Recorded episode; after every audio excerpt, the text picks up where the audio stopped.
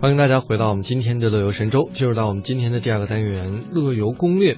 在这个单元呢，我们要带领着大家回忆一段段可歌可泣的红色岁月。嗯，那么像我们熟知的天安门广场的红色游啊，还有红色故居缅怀游、卢沟烽火宛平游和焦庄户地道战体验游。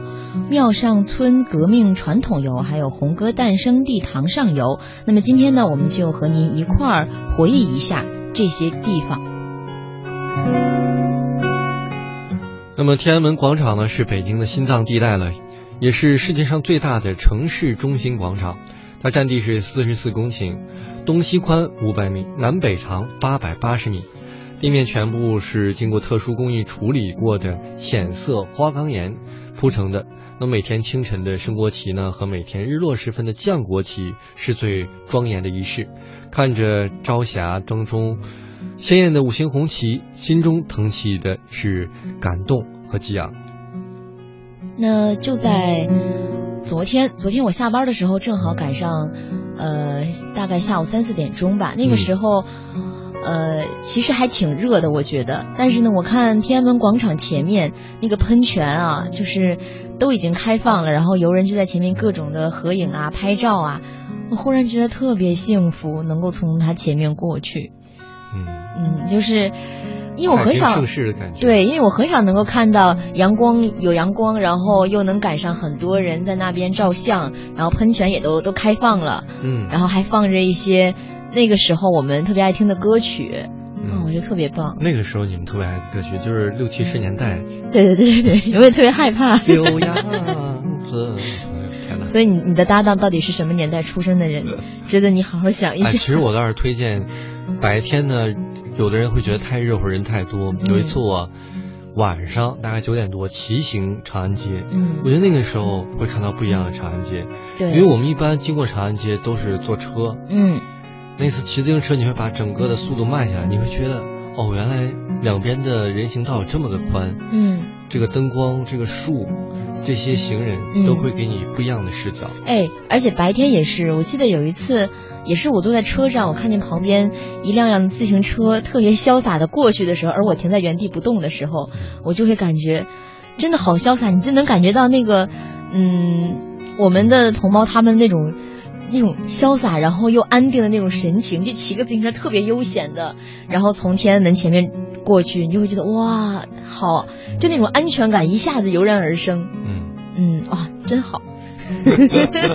贱货的飘过一两个买菜的大爷大娘，更有安全感。对对对对对对对。那说过了天安门广场呢，还有一个地方也不得不去的，就是中国国家博物馆。那它已经走过了百年的光辉历程，在百年来呢，国家博物馆呢积淀了深厚的历史文化底蕴，已经发展成为了中国博物馆事业的旗舰。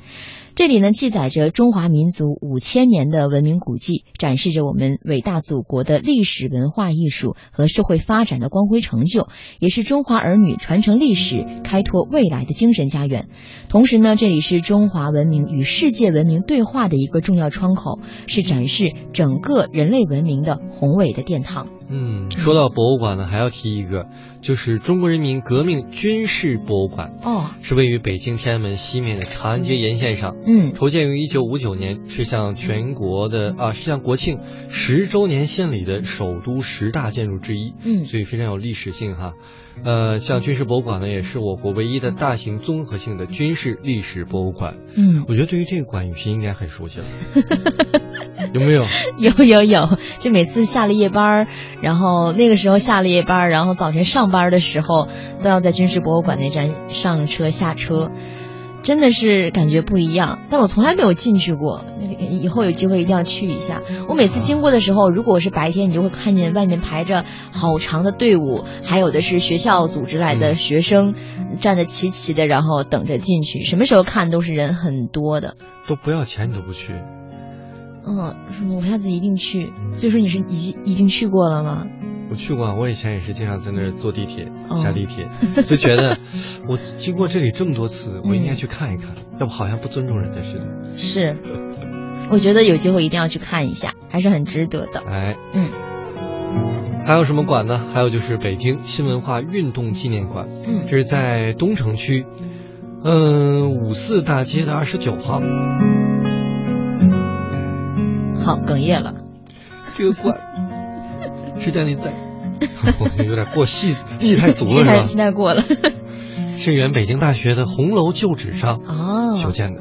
嗯。呃，说起这个红楼呢，我最早知道是在电视剧里面，因为很多时候很多重要的事情都发生在这个红楼里面嘛。然后呢，它是原原来呢是北京大学的第一院。那它作为新文化运动五四运动的发源地，在一九六一年三月呢，被国务院公布为第一批全国重点文物保护单位。二零零二年的十二月，北京新文化运动纪念馆成为了北京市爱国主义教育基地，目前呢也是全国重点的红色旅游景区。所以有这个情节的可以去看一看。然后我们再说一说中国人民抗日战争纪念馆，也是我国唯一的一座全面反映中国人民抗日战争历史大型综合性的一个专题纪念馆。嗯，是国家的一级博物馆、全国优秀爱国主义教育基地、全国国防基地和全国廉政教育基地，首批国家百家重点红色旅游景区，也是中国抗日战争史学会秘书处所在地。哇，好多抬头啊！嗯，那么这个馆呢是在。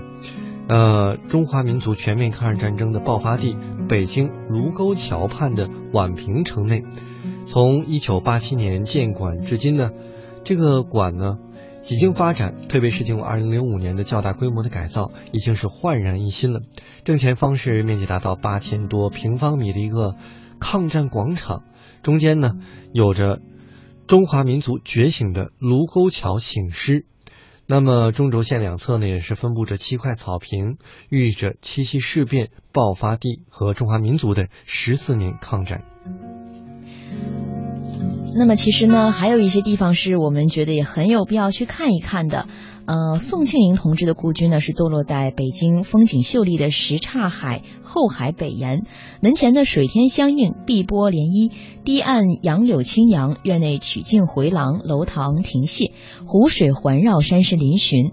它呢是一处雍容典雅、幽静别致的庭园。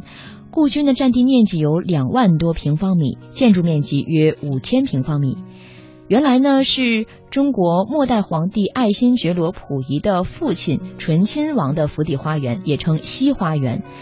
那宋庆龄同志故居呢是全国重点文物保护单位、中央国家机关的思想教育基地、北京市青少年爱国主义教育基地、首都文明旅游景区。它位于西城区的后海北沿四十六号，是展现中国古代建筑艺术以及中国近现代史的旅游景点。嗯，说了这么多，我觉得以后大家再来北京可能会有一个不一样的旅程了，就是红色之旅。没错，而且我觉得在当我们走过这些红色之旅的时候，看到了呃曾经的那些故居，然后也听到了很多我们不知道的关于当时我们国家的那些故事。我觉得最重要的是，对于我们年轻人来说，让我们不断的反思，然后让我们。更加有力量去让自己做得更好，把自己的事情做得更好，每一个人都好，那国家才会更好。嗯，说的特别好。